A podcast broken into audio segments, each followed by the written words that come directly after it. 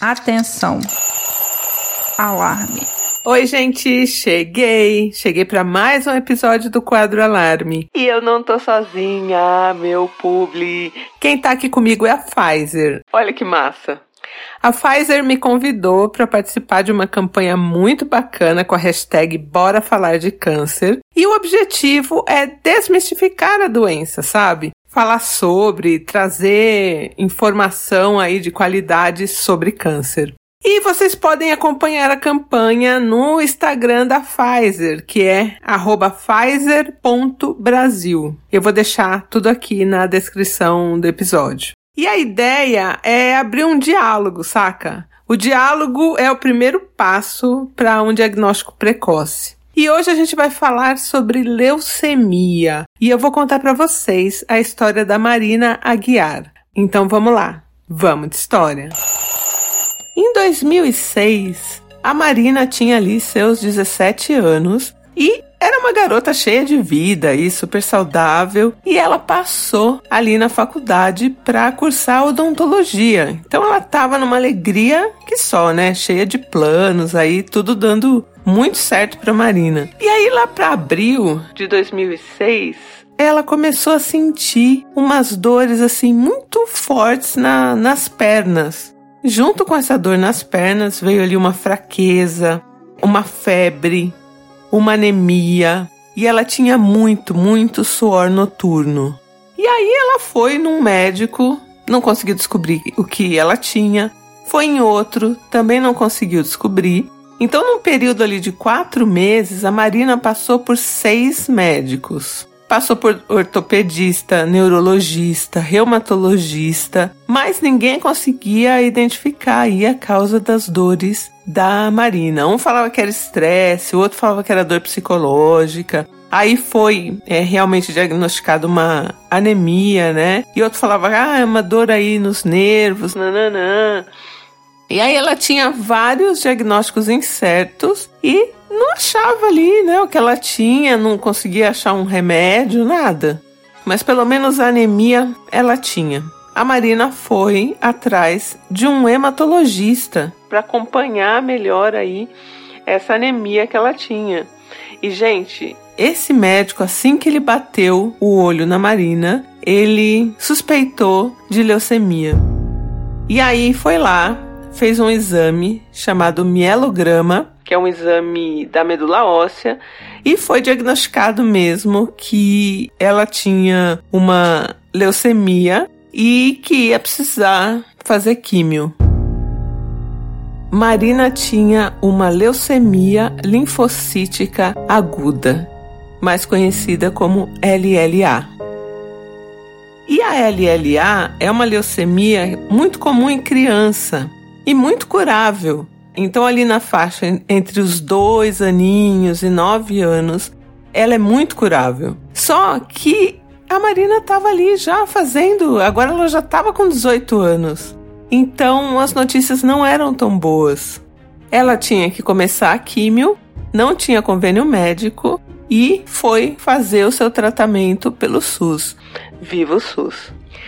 Entre idas e vindas, a Marina ficou internada no Hospital das Clínicas por oito meses. E naquela altura do campeonato, a Marina não estava preocupada se o cabelo dela ia cair, é, com várias questões assim em relação à doença. Ela estava preocupada que ela ia ter que trancar a faculdade, ia ter que parar de estudar. E ela tinha passado numa federal, então ela estava assim arrasada. E ali no Hospital das Clínicas, onde ela estava, ela estava numa enfermaria, né, que tinha seis leitos na área de oncohematologia. E ali tinham várias adolescentes internadas, né, tratando também a mesma doença que ela, tratando outras doenças. E a mãe da Marina ali não desgrudava, estava sempre junto com ela. Só que acontecia assim: a Marina fazia o ciclo de quimioterapia, era liberada para ir para casa, né, depois de tipo 40 dias internada, ficava em casa um ou dois dias, aí já dava febre de novo nela e ela tinha que voltar para internação. Então por isso que ela ficou oito meses internada, assim. Quando acabava os ciclos, ela ficava tipo dois, três dias em casa no máximo e já tinha que ser internada de novo. Então a rotina da Marina era sete dias de quimioterapia, três dias em casa, febre, 15 dias internada tomando antibiótico para tratar várias infecções que ela teve. Então, assim, ela teve amidalite, pneumonia, candidíase esofágica, diarreia, infecção fúngica. Sem contar aí os efeitos colaterais da quimioterapia, gastrite, pancreatite. Ela fez transfusão de mais de 35 bolsas de sangue e mais de 12 bolsas de plaquetas. Era assim, gente, era indo e voltando do hospital. E no meio disso tudo, a Marina queria estudar. Então ela entrou na justiça para ter o direito de conseguir acompanhar aí o curso dela, pelo menos naquele primeiro ano à distância. E aí os amigos de curso, né, os colegas de curso da Marina, passavam a matéria para ela, ela estudava quando ela estava bem, né, quando ela estava se sentindo bem fisicamente, e os professores iam até o hospital para aplicar as provas na Marina. E assim ela foi cursando aí o primeiro ano de odontologia. Só que no final de setembro daquele ano, a Marina teve uma notícia ruim. Ela fez outro exame, né? Outro mielograma e descobriu que o organismo dela reagiu mal à quimioterapia e a doença não tinha entrado em remissão. Então aí agora era partir para um transplante de medula óssea. E o único irmão que a Marina tinha na época tinha 12 anos e ele não foi 100% compatível com ela. Os pais também não eram 100% compatíveis. Ela entrou no cadastro que chama Redome. Inclusive, eu tô nesse cadastro e é uma coisa que eu queria deixar aqui, é uma parte que eu estou fazendo aqui. É, sejam doadores de medula óssea. O cadastramento é simples, você procura é, aqui em São Paulo é a Santa Casa. Eu não sei nos outros estados como é, mas geralmente é a Santa Casa ou Hospital das Clínicas, enfim. Você doa um pouco do seu sangue. É só isso, gente. É, apenas isso. O seu sangue fica lá num banco que, se alguém for compatível com você, eles te ligam e aí você vai fazer o procedimento de doação de medula, que também é uma coisa mais simples, assim, não é nada Vou pedir para Marina no final do episódio falar pra gente como é esse transplante de medula. Eu tô no banco, sei lá, há pelo menos aí uns 15 anos, acho. Mas tô lá. Então agora vamos voltar aqui. A Marina não encontrou ninguém compatível ali no cadastro é, do Redome, né? E aí as opções foram acabando, né?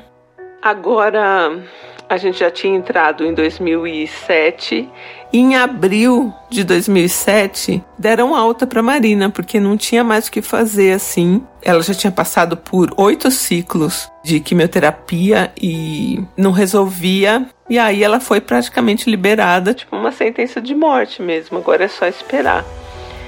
E aí os pais da Marina não conformados, eles falaram: não, tem uma chance se a gente tiver um filho e usar o cordão umbilical, né? A gente pode usar as células tronco do cordão umbilical. E aí o médico chegou a comentar com eles que talvez a Marina não aguentasse os nove meses da gestação até o bebezinho nascer para usar esse cordão. Mas mesmo assim os pais da Marina resolveram tentar. E na segunda tentativa de fertilização in vitro, eles engravidaram. E aí a mãe da Marina estava grávida de gêmeos. Só que tinha uma questão geralmente gêmeos eles nascem antes. Eles não chegam ali até 39, 40 semanas, que é quando o cordão já está bem cheio de sangue, né? E que você pode usar aquelas células tronco. E os bebezinhos, eles nasceram na 27 semana. Eles nasceram muito pequenininhos, ficaram na UTI, nasceram com 900 gramas cada um com baixo peso, um umbiguinho tinha pouquíssimas células tronco, não deu para aproveitar nada. E aí eles voltaram à estaca zero, só que agora eles tinham três filhos correndo risco de morte, né? Que eram os dois bebezinhos e a Marina. Os bebezinhos ficaram um tempo internados e eles conseguiram sair dessa, ficaram 45 dias na UTI. E aí, assim, eles foram ganhando peso tal, foram ficando legais, assim, não tiveram nenhuma sequela. E aí tinha que esperar os bebezinhos completarem um ano para fazer a compatibilidade, né? E aí, gente, quando os bebezinhos completaram um ano, Marina ainda estava lá, esperando. Resultado: os bebês não eram compatíveis com a Marina. Enquanto isso, a Marina ia aí vivendo como dava. Ela começou um novo ciclo de quimioterapia, um outro protocolo, e nesse meio tempo ela foi se interessando por medicina. E aí um dia, um pouco antes de começar um novo ciclo de quimioterapia, ela resolveu prestar vestibular para medicina, assim, sabe? Sem nenhuma intenção de passar. E não é que Marina passou. 40 dias depois ela recebeu ali é, um comunicado da universidade dizendo que ela tinha passado. Só que os pais dela não queriam que ela cursasse, né? Porque ela não podia ficar muito exposta, né? né? E estudando medicina, ela ia ficar muito exposta, ia ter que estar no hospital para outras coisas que não a quimioterapia e tal. Só que aí conversando com os médicos da Marina e fazendo direitinho ali tudo que eles falaram, a Marina pôde começar a cursar medicina. E aí a Marina fez dois anos de medicina, conciliando com a quimioterapia, até que o médico falou: olha, eu não posso mais te dar nenhuma medicação tão forte. A gente vai ter que finalizar esse tratamento. Porque não tem organismo que aguente, ela já tinha tido pancreatite e tal, a função renal da Marina já estava meio alterada, então o médico falou: bom, a gente tem que parar por aqui. E aí a Marina ficou realizando ali hemogramas é, semanais, né, e consultas ao hematologista para identificar qualquer sinal de recidiva, né, da doença, de uma volta aí da, da doença o mais rápido possível. E, e aqui uma coisa muito bonita que a Marina falou, assim, como um ato de fé, né, na vida e em Deus, né, porque ela é uma pessoa religiosa também a Marina resolveu mudar a data de aniversário dela. Então, quando terminou a quimioterapia, que o médico falou não vou continuar, ela falou: bom, essa vai ser a minha data de aniversário e daqui para frente eu vou viver e vou comemorar essa data como sendo a data do meu renascimento. Então, no dia que terminou a quimio, não tinha mais o que se fazer, né? E era só agora acompanhar. A Marina criou esse novo aniversário. E assim os anos foram passando. Um, dois, cinco, oito, dez anos. Quando Marina fez 10 anos do novo aniversário, ela fez um bolo de 10 quilos, de vários andares. Eu amo bolo. E foi a maior comemoração, assim, da vida dela. Dez anos depois do fim da última quimioterapia, que não tinha mais o que ser feito, e ela estava comemorando. E a vida acadêmica da Marina foi: ela se formou em medicina, fez dois anos de residência em clínica médica e depois ela foi fazer a residência em hematologia no mesmo hospital em que ela finalizou o tratamento. Então, no mesmo hospital que ela ia como paciente, e que ela teve alta no dia 1 de abril de 2007, que ela disse que ela não votaria mais lá, ela voltou, mas agora como uma médica residente. A Marina foi a primeira residente de hematologia do Hospital do Câncer de Goiás depois dos médicos que atendiam ela. Então, eles que foram os residentes antes e aí ficaram lá, tal, atendendo. E aí a Marina depois voltou para ser residente lá, isso em 2016. E era uma coisa assim, muito louca, né? Muito emocionante, porque aquelas enfermeiras que tantas vezes tiraram sangue ali, né, das veias da, da Marina, aqueles maqueiros que carregavam ela na maca para lá e para cá. Agora viam a Marina ali, andando pelo hospital, saudável e fazendo residência, né, atendendo as pessoas. A Marina ficou lá por dois anos no, na hematologia do Hospital do Câncer de Goiás, terminou a residência lá e resolveu fazer outra residência em transplante de medula óssea no INCA, no Rio de Janeiro. também foi maravilhoso. E em 2019 ela foi para Brasília trabalhar também na área de oncologia. E agora a notícia, sim, o auge. Em 2021, a Marina foi convidada para coordenar o serviço de hematologia e transplante de medula óssea do Hospital do Câncer de Goiás.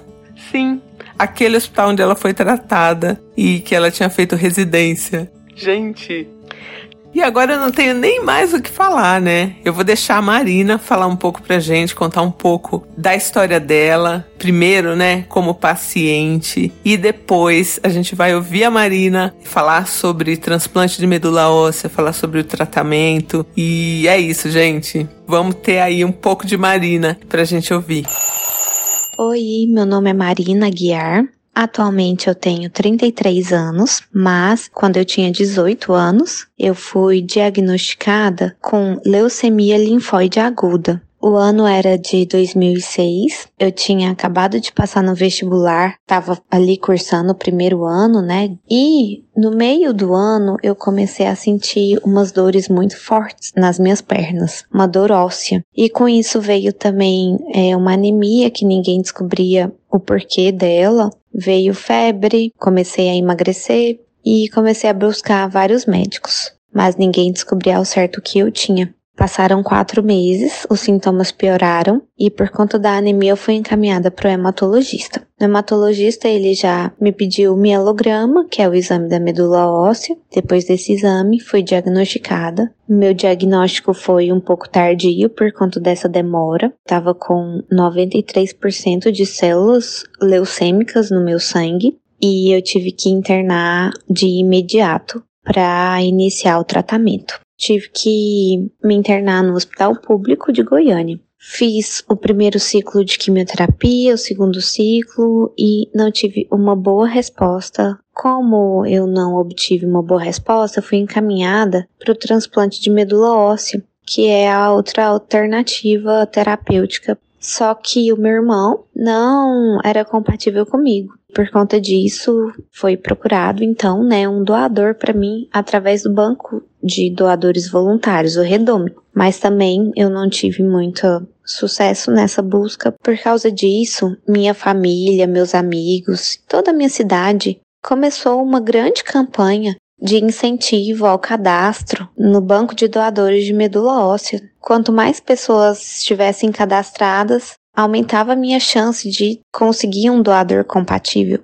Na época eu saí em vários jornais, em televisão, chamando realmente todo mundo e informando quão era importante é, o cadastro no banco de doadores. Mesmo depois dos oito meses do tratamento e dos vários ciclos de químio, eu não consegui achar o meu doador compatível. Quando então eu terminei os oito ciclos de químio, eu não tinha o doador, então não teve como ser encaminhada para o transplante. Por causa disso, eu fui tida como uma paciente refratária e sem oportunidade de, de um medicamento que fosse eficaz ou uma terapia que eu tivesse uma chance maior de cura. E fui encaminhada para uma quimioterapia paliativa. Meus pais não aceitaram, né? e, como um ato de fé, decidiram fazer fertilização in vitro. Ela já era laqueada, né, ligada há 12 anos, então não podia ter filhos por método normal.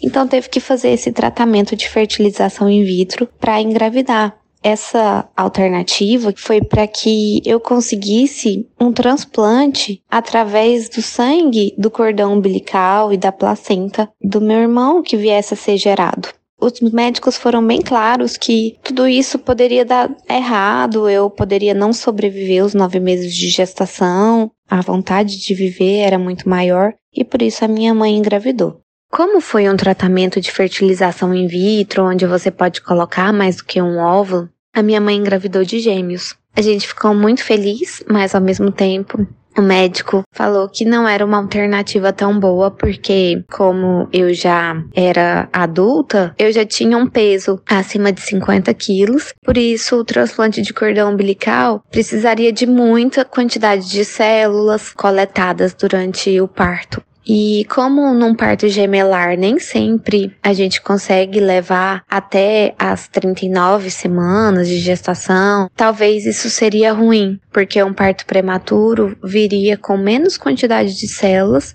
e infelizmente foi exatamente isso que aconteceu. Quando a minha mãe estava com 27 semanas de gestação, a gente teve que levar ela às pressas para a maternidade para fazer um parto de urgência. Foi um parto de risco. Meus irmãos nasceram com 900 gramas e foram direto para a UTI neonatal. Foi coletada as células, mas em pequena quantidade. Então não daria para eu fazer o meu transplante através das células do cordão umbilical eu tinha voltado à estaca zero e não tinha nenhuma esperança terapêutica que pudesse me levar à cura. Com 45 dias de UTI, os meus irmãos tiveram alta, saíram totalmente saudáveis. Em casa, então, a gente tentava ter uma vida normal, por conta de não ter um doador compatível, eu iniciei uma um tipo de protocolo de quimioterapia um pouco ainda mais intenso do que o primeiro que eu tinha feito. Nem sempre as pessoas conseguem tomar tanta quimioterapia assim, porque são agressivas, tem muito efeito colateral, são tóxicas para o organismo. Mas como eu era jovem, com 18 anos, os médicos tentaram para que eu pudesse aguentar até ter o transplante de medula óssea. Não foi fácil, eu tive várias infecções. É, a minha função renal é alterada até hoje por conta dessas altas doses de quimioterapia. Apesar de todas as intercorrências, ainda assim, com muita esperança e muita fé de poder viver muitos anos pela frente. Eu nunca desisti da vida, de lutar, e independente dos resultados dos exames, eu continuava sonhando. Por causa disso, eu decidi prestar vestibular para medicina. Nesse período, eu comecei a me interessar muito pelos assuntos da hematologia, para conhecer mais sobre essas doenças, né, que acometiam tantos jovens. E além disso, eu queria fazer medicina para ser uma médica diferente, para poder ter os dois lados, né, da experiência, tanto quanto paciente, tanto quanto médica. Eu queria fazer uma medicina mais humana, mais empática, onde você sente realmente o que o paciente está descrevendo, ou todas as mágoas, todas as dores. Então foi isso que aconteceu. Eu decidi então prestar o vestibular novamente. E mesmo eu não achando que eu ia passar, porque eu já estava ali há dois anos sem estudar para essas provas de vestibular, mesmo assim eu fui na fé.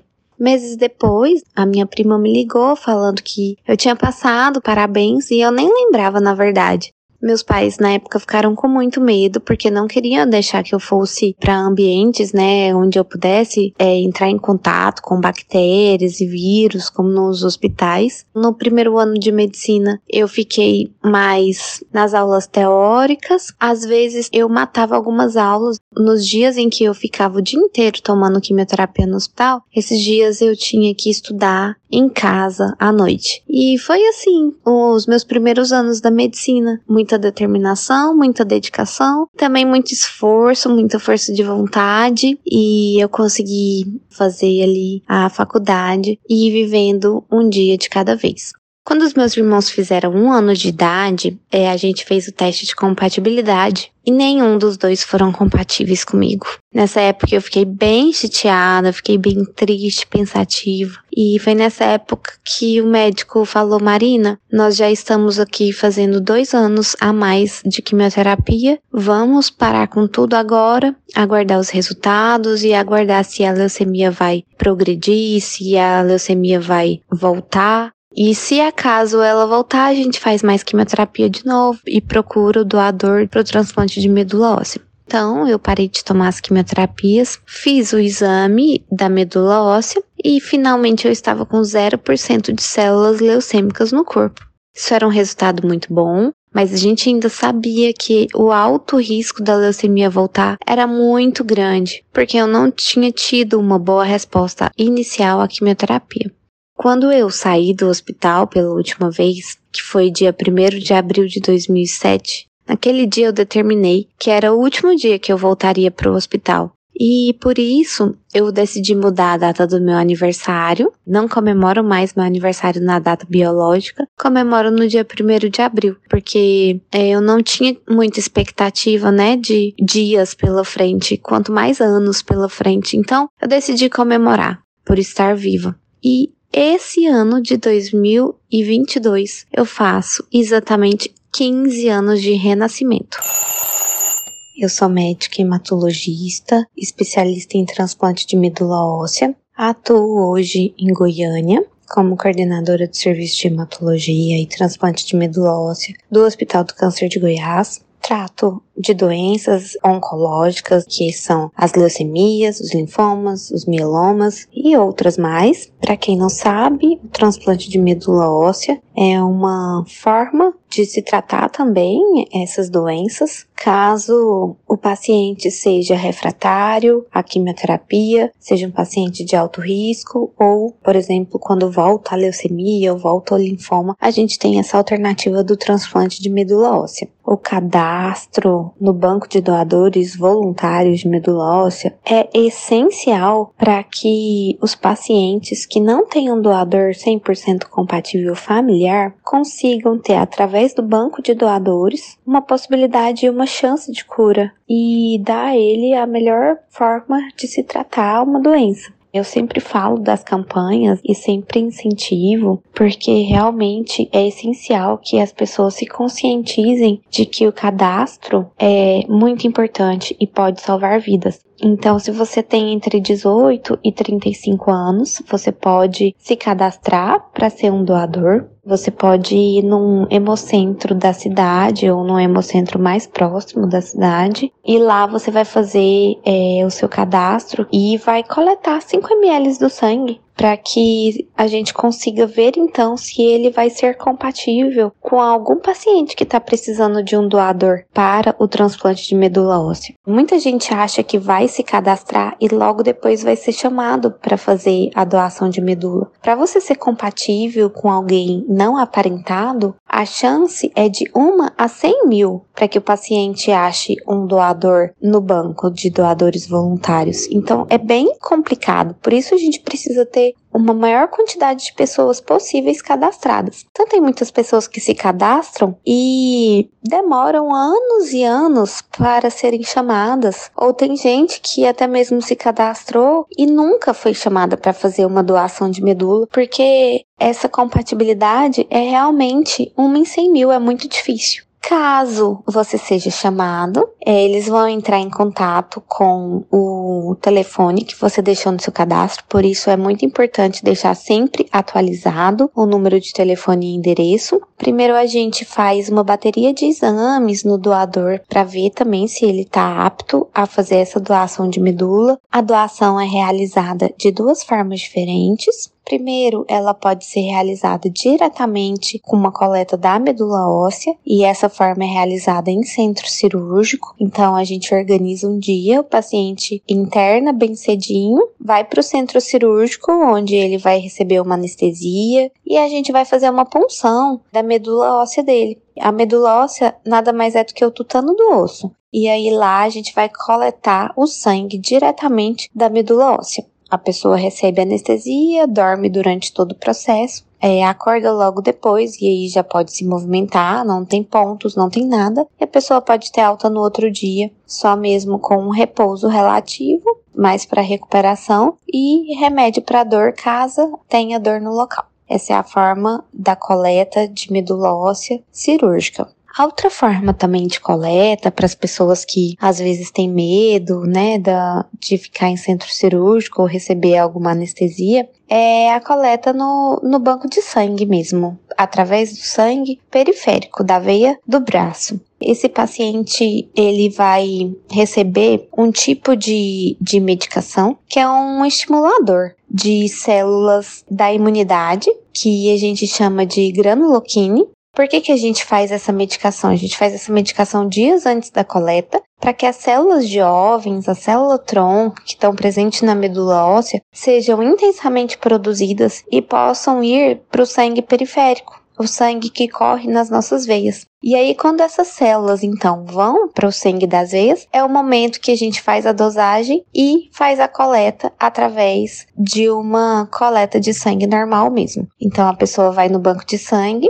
faz a punção no, na veia, é, o sangue sai por um, um lado do catéter, passa por uma máquina de aférese. Essa máquina vai mesmo só coletar as células tronco, as células jovens da medula óssea que vão ser infundidas no paciente. E todas as outras células vai voltar para o braço do doador normalmente. O doador volta para casa mesmo, nesse mesmo dia. Não tem cortes, não tem efeitos colaterais. A medula óssea é um tecido que se regenera rápido e fácil, então dentro de 7 a 15 dias a medula óssea já vai estar totalmente regenerada. O doador não vai estar sentindo nada, já com o hemograma recuperado, totalmente saudável e normal já até mesmo para fazer uma outra doação, caso queira e caso encontre novamente outro paciente. Então tem gente que acha que depois da doação fica com alguma sequela, fica prejudicado e isso não acontece.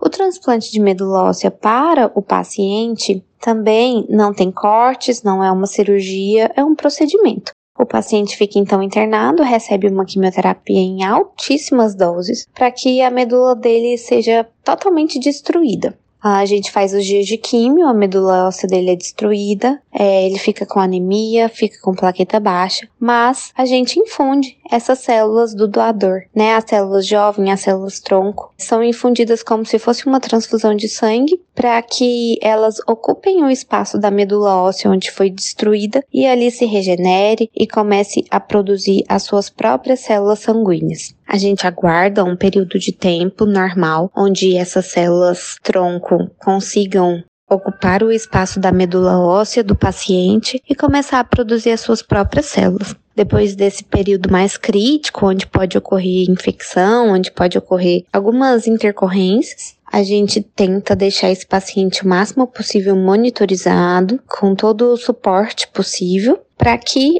a medula óssea nova e saudável dele comece a produzir suas próprias células. E assim é feita a doação de medula óssea. Muito importante que a gente fale aqui, que é um procedimento então que a gente faz todos os exames no doador possível para que nada de errado aconteça e ele não vai ter nenhum tipo de sequela depois, porque a medula óssea é um tecido que regenera. Quero agradecer ao convite agradecer pela oportunidade, porque eu acho que realmente é muito importante a gente divulgar é, e informar sobre o cadastro doação de medula óssea, tanto para a população que quer ser doadora, quanto também para o paciente que precisa ser informado é, do melhor tratamento possível. Hoje em dia, nós já temos várias possibilidades, né, de cura para leucemia através da tecnologia do avanço da medicina. A gente já tem quimioterápicos bem específicos, anticorpos biespecíficos que agem diretamente naquela célula leucêmica, naquela célula alterada. Então, essas medicações novas são extremamente importantes nesse tratamento, principalmente das leucemias refratárias ou das leucemias recidivadas e esse tratamento é uma ótima oportunidade também desse paciente que voltou à sua leucemia e pode utilizá-lo como ponte para um transplante de medula óssea. É uma combinação terapêutica de grande valia para os nossos pacientes hoje em dia.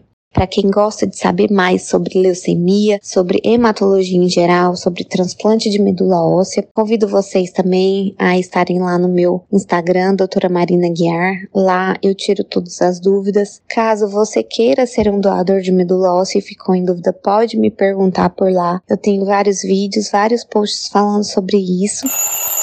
E essa foi a incrível Marina falando como paciente e médica. Obrigada Pfizer, amei participar da campanha. Hashtag Bora Falar de Câncer. Eu vou deixar todas as infos na descrição aqui do episódio. Sigam a arroba Pfizer.brasil lá no Instagram. Valeu Pfizer, tamo junto. Beijo grande. Alarme é um quadro do canal Não Inviabilize.